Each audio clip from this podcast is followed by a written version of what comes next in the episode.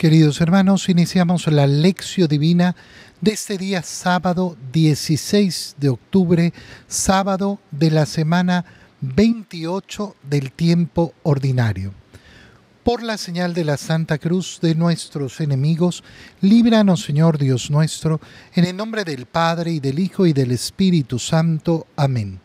Señor mío y Dios mío, creo firmemente que estás aquí, que me ves, que me oyes, te adoro con profunda reverencia, te pido perdón de mis pecados y gracia para hacer con fruto este tiempo de lección divina. Madre mía Inmaculada, San José, mi Padre y Señor, Ángel de mi guarda, interceded por mí.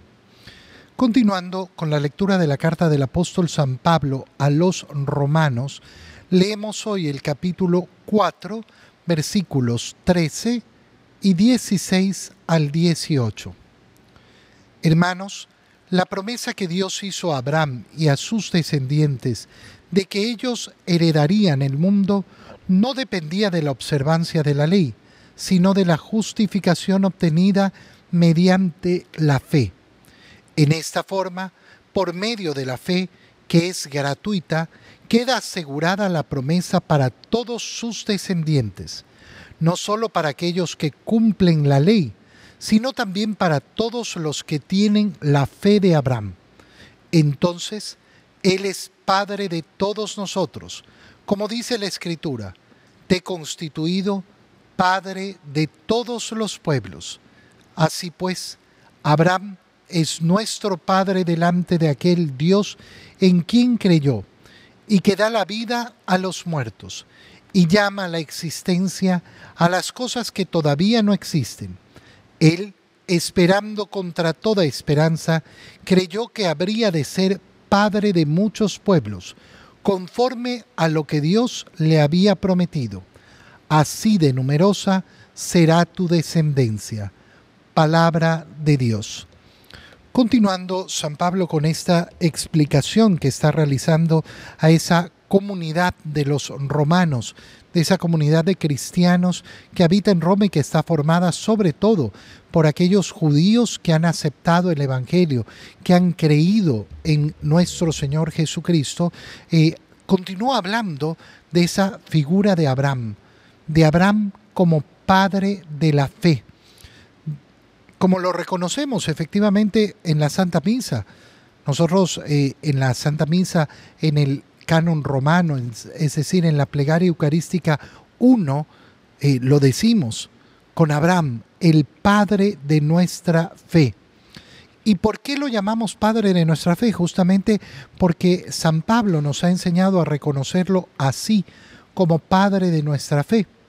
La promesa que Dios hizo a Abraham y a sus descendientes de que ellos heredarían el mundo no dependía de la observancia de la ley, sino de la justificación obtenida por medio de la fe, mediante la fe.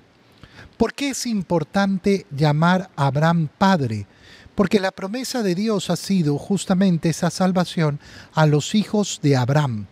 Si nosotros llegamos a decir, bueno, yo no soy hijo de Abraham, yo no soy hijo de Abraham porque yo no pertenezco a la línea de sangre de Abraham, yo no pertenezco, eh, yo no pertenezco al pueblo judío. Bueno, de alguna manera estaría renunciando a esa promesa que nos ha hecho el Señor, a esa promesa de salvación. Pero por eso San Pablo empieza diciendo que esa promesa hecha a Abraham y a sus descendientes de heredar el mundo no depende de la observancia de la ley, ¿Qué quiere decir que no depende de la observancia de la ley? Que no depende simplemente de esa línea de sangre, que no depende de esa circuncisión, que no depende de esa pertenencia al pueblo judío, sino que la salvación, toda la salvación, está realizada en la justificación obtenida mediante la fe. La fe es aquella que nos abre el camino de la salvación por medio de la fe, continúa San Pablo, que es gratuita, queda asegurada la promesa para todos sus descendientes. Y ahí explica, no solo para aquellos que cumplen la ley, sino para todos los que tienen, los que comparten la fe de Abraham. Fíjate que aquí hay palabras que son sumamente importantes. Por medio de la fe, y puntualiza San Pablo, que es gratuita. ¿Qué nos enseña la Iglesia sobre la fe? La fe como don sobrenatural, don, regalo, es gratuita, nos la entrega Dios. No nos pertenece a nosotros por lograr algo, por conseguir algo, por alcanzar algo. No, se nos ha entregado como don. ¿Y por qué hay personas que no reciben el don de la fe? Bueno, eso es un gran misterio. Pero llama la atención cuando una persona eh, se queja por eh, las personas que no han recibido el don de la fe, eh, como si fuera una injusticia de Dios.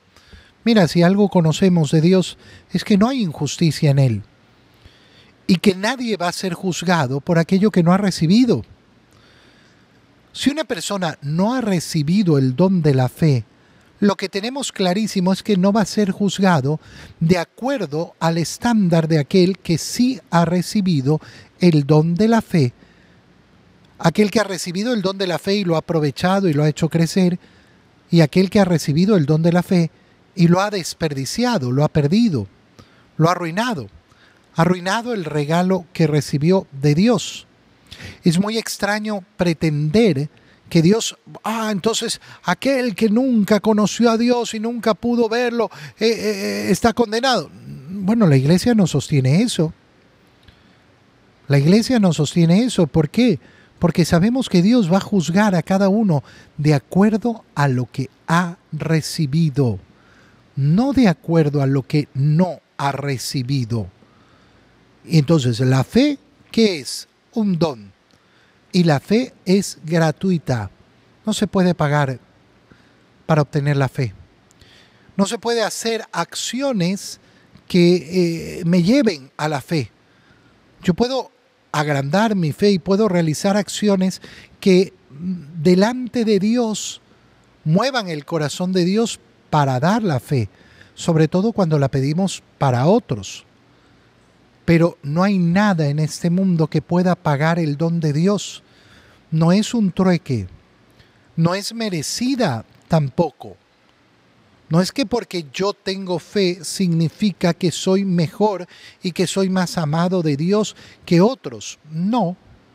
Significa que Dios me ha confiado más y que por tanto espera más de mí.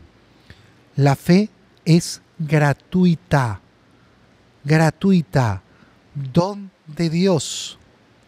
Y por eso además, como es gratuita, debemos siempre pedir más fe. No, yo ya tengo fe, sí, y puedo tener más. Y qué precioso es saber que no voy a perder nada. No es que me voy a quedar eh, eh, pobre por, mm, por tener más fe.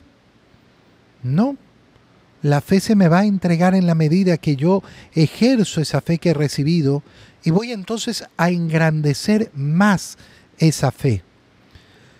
Por medio de la fe queda asegurada la promesa para todos, todos los descendientes, aquellos que eh, efectivamente cumplen la ley, es decir, aquellos que han nacido de la carne, que son hijos de Abraham por sangre, pero también aquellos que tienen la fe de Abraham, aquellos que comparten esa fe de Abraham.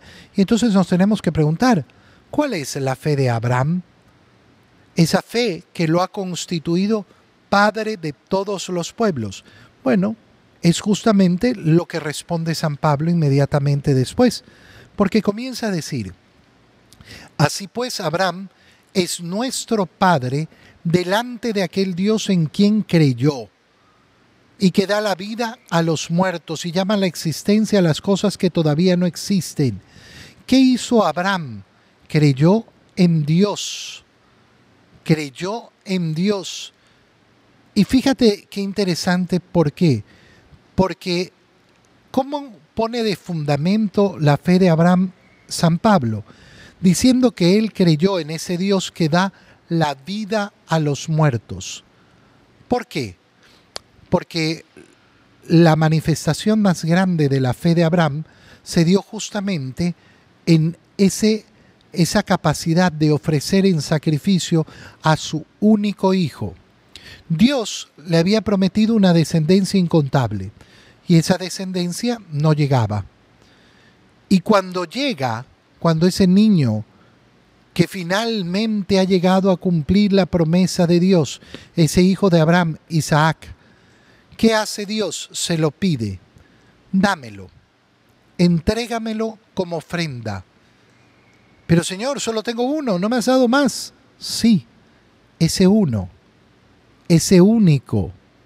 Y Abraham no dudó. ¿Y por qué no dudó? Bueno, porque sabía que para Dios no hay nada imposible y que si se realizaba ese sacrificio de Isaac, bueno, Dios o le daría otro hijo o resucitaría a Isaac.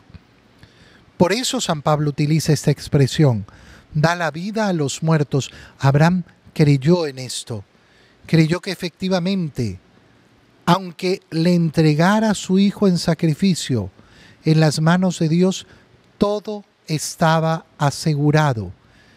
Por tanto, la fe es, en primer lugar, ese don gratuito que hemos dicho, que nos da la capacidad de confiar en el poder de Dios. Confiar en el poder de Dios. Confiar, pero confiar verdaderamente en el poder de Dios. Fíjate bien, no existe ningún mandamiento de Dios que nos vaya a arruinar la vida. No existe ningún mandamiento de Dios que nos vaya a arruinar la vida. A nadie se le arruina la vida por cumplir los mandamientos del Señor. Repítetelo. A nadie, a nadie se le arruina la vida por cumplir los mandamientos del Señor. Cuando una persona cree que su vida se va a ver arruinada por cumplir los mandamientos de Dios, es porque no cree. Es porque no tiene fe. Cuando una persona, por ejemplo, cree que por tener otro hijo más se le va a arruinar la vida, pero ¿quién es el creador? ¿Quién es el creador sino Dios? Y entonces esa persona lo que cree es que Dios quiere hacerle una maldad, quiere arruinarle la vida. ¿Por qué? Por crear una nueva vida. Por eso no solo es capaz de resucitar a los muertos, sino que nos dice San Pablo que llama a la existencia a las cosas que todavía no existen, recordándonos un principio básico de nuestra fe, que Dios es el creador, y eso no significa aquel que creó y se olvidó de su creación. Aquel que puso el primer chispazo y dejó ahí las cosas rodando por sí solas. No, Dios es el encargado de crear cada vida. Aquellas cosas que todavía no existen, las crea. Cuidado con pensar que nosotros hemos sido creados en el primer instante de la creación. No, yo fui creado hace 46 años atrás. Antes de eso no existía. ¿Y quién me creó? Dios. ¿Y quién, quién crea hoy a los nuevos seres humanos? Dios. No son producto de la, eh, de la química.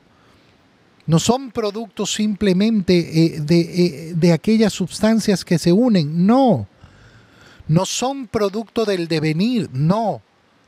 Nosotros somos productos y toda vida es producto de la creación de Dios. En palabras de nuestro Señor Jesucristo es muy fácil. Mi Padre ha trabajado desde siempre y sigue trabajando y yo también trabajo sin parar. ¿Cuál es la otra característica de la fe de Abraham? Él esperando contra toda esperanza, esperando contra toda esperanza. ¿Cómo se puede esperar contra toda esperanza? Muy sencillo, porque la esperanza va más allá de aquello que el mundo considera esperable. Esperando contra toda esperanza significa contra toda esperanza humana, contra toda idea de posibilidad humana, pero no de acuerdo a los estándares de Dios, no de acuerdo a la altura de Dios, esperando contra toda esperanza. Qué bonito es presentarnos delante del mundo de esa manera, yo espero en Dios. Espero en Dios y eso me lleva a la esperanza sobre toda esperanza, más allá de cualquier cosa, mucho más allá de cualquier cosa. Yo espero, espero contra toda esperanza. Señor, yo quiero tener esa fe, esa fe que espera contra toda esperanza, esa fe que confía en ti, esa fe que cree que eres el Creador, el Todopoderoso, el que todo lo puede. Yo quiero tener además esa fe perseverante, porque no existe fe si uno no persevera en la paciencia, si uno no persevera a lo largo de los años. La fe que se desmorona enseguida no es verdadera fe. En el Evangelio, continuando con la lectura del Evangelio de San Lucas, Leemos el capítulo 12, versículos 8 al 12.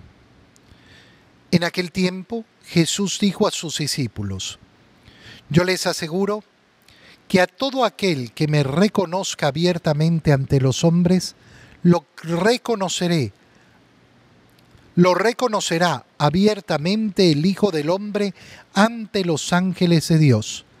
Pero aquel que me niegue ante los hombres, yo lo negaré ante los ángeles de Dios. A todo aquel que diga una palabra contra el Hijo del Hombre, se le perdonará, pero a aquel que blasfeme contra el Espíritu Santo, no se le perdonará. Cuando los lleven a las sinagogas y ante los jueces y autoridades, no se preocupen de cómo se van a defender o qué van a decir, porque el Espíritu Santo les enseñará en aquel momento lo que convenga decir. Palabra del Señor. Estas palabras que acabamos de escuchar del Señor son sumamente importantes, porque deben marcar, marcar profundamente nuestra existencia. Tenemos que imaginarnos lo que nos está proponiendo el Señor. Yo les aseguro, que a todo aquel que me reconozca abiertamente ante los hombres, lo reconocerá abiertamente el Hijo del Hombre ante los ángeles de Dios. Es una imagen preciosa, es una imagen bellísima la que nos ofrece el Señor. Primero darnos cuenta de qué es lo que nos está pidiendo, reconocerlo y la siguiente palabra es importantísima, abiertamente, abiertamente, abiertamente delante de los hombres. Oye, preguntémonos, preguntémonos en este momento si yo reconozco a Cristo abiertamente, si yo lo he negado de una u otra forma si yo he querido ocultar el ser católico, el ser de Cristo, si a mí me avergüenza hablar del Señor, si a mí me avergüenza efectivamente hablar de Cristo, preguntémonos, preguntémonos en serio, porque yo sí quiero que llegue el día de mi muerte y encontrarme con el Señor Jesús y en el juicio escuchar todos los pecados que he cometido, que son tantos y tantos y tantos, y que seguramente no me alcanzará por esos méritos propios para merecer el premio eterno. Pero escuchar cómo mi Señor saca la cara por mí y dice, Padre mío, ante los ángeles, yo testifico que éste ha dado la cara por mí, que me reconoció abiertamente delante de los hombres, que no me negó, que no me negó. Y esa será mi última boya salvadora, de la cual me agarraré.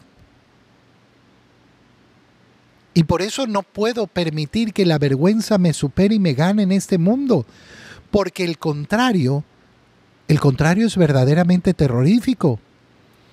Imagínate el día de tu muerte y presentarte al juicio del Señor y tener que escuchar cómo el Señor testifica, no, no lo conozco. No lo conozco ¿por qué? Porque tuvo vergüenza de mí.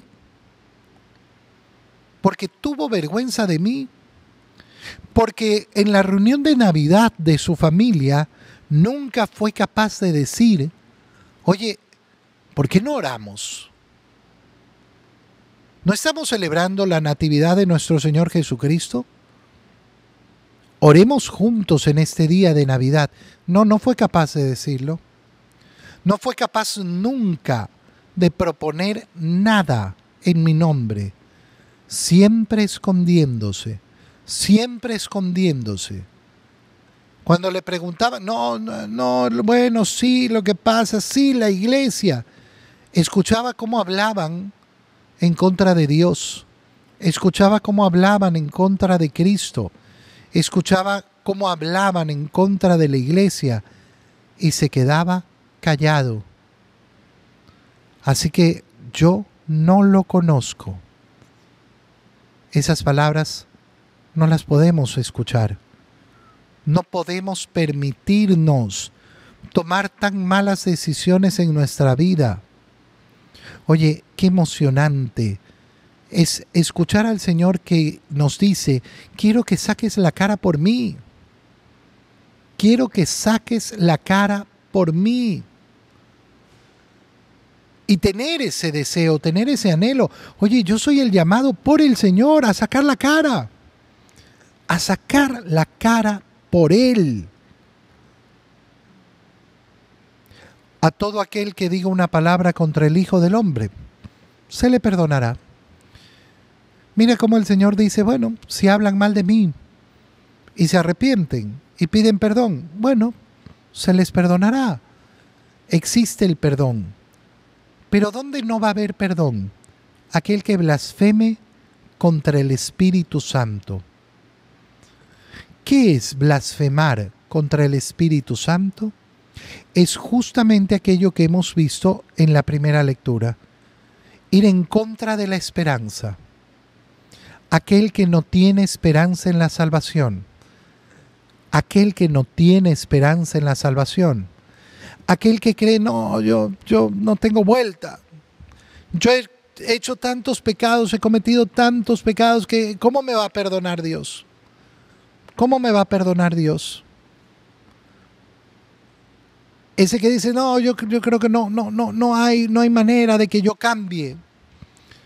Yo no puedo transformarme. Aquel que habla de esta manera y que ahí es, tan común. Ah, es que yo siempre he sido así. Yo siempre he sido así. Bueno, si siempre has sido así y no quieres cambiar, significa que no crees en el que todo lo puede que no crees en aquel que puede cambiar verdaderamente el corazón. Fíjate, blasfemar en contra del Espíritu Santo es repetir esa frase boba, perdón por la palabra, pero boba, que sale de la boca de muchos. La gente no cambia. Yo no creo que la gente es capaz de cambiar. Bobo. Eso es bobo. Pero además es una blasfemia contra el Espíritu Santo. Entonces tú crees que Dios no lo puede todo, que la gracia de Dios no alcanza para cambiar el corazón del hombre. Bueno, eso es una gran blasfemia. Y escucha bien las palabras del Señor. Eso no se perdona. Y no se perdona ¿por qué? Porque esa persona está negando a Dios. Está negando a Dios. Y la tercera recomendación que da el Señor, cuando los lleven a las sinagogas y ante los jueces y autoridades, fíjate bien, cuando los lleven. Es decir, aquel que saque la cara por mí, aquel que abiertamente me reconozca delante de los hombres, aquel que tenga esperanza y sepa pedir perdón y crea en la posibilidad de cambio, ¿qué le va a suceder? Lo van a llevar ante los jueces y las autoridades. Va a ser juzgado por el mundo. Pero es que si yo reconozco abiertamente al Señor, eh, van a hablar de mí, me van a decir curuchupa y me van a decir no sé qué, y me van... Sí, sí, ¿Y, qué voy a decir? No te preocupes de lo que vas a decir. No te preocupes de cómo te vas a defender. No te preocupes de cómo te vas a justificar delante de los hombres. El Espíritu Santo les enseñará lo que convenga decir. Lo que convenga decir. Qué importante es dejarnos llevar por esa acción del Espíritu Santo, que nace en esa confianza en el Señor. Sí, yo soy el llamado a dar la cara por mi Señor. Yo soy la cara, yo soy llamado efectivamente a reconocer abiertamente a mi Señor. Yo soy aquel que está llamado a gritar con esperanza en medio de este mundo sin esperanza. Yo estoy llamado a esperar contra toda esperanza humana. Yo estoy llamado a manifestar en el mundo la grandeza y la magnificencia de Dios. ¿Y me van a atacar? Sí. ¿Se van a burlar? Sí. No te preocupes. Concéntrate en aquello que tienes que concentrarte, en esa iluminación que te da el Espíritu Santo. Y entonces sabrás cuándo hablar y cuándo callar y qué decir en cada momento. No te preocupes por el ataque del mundo.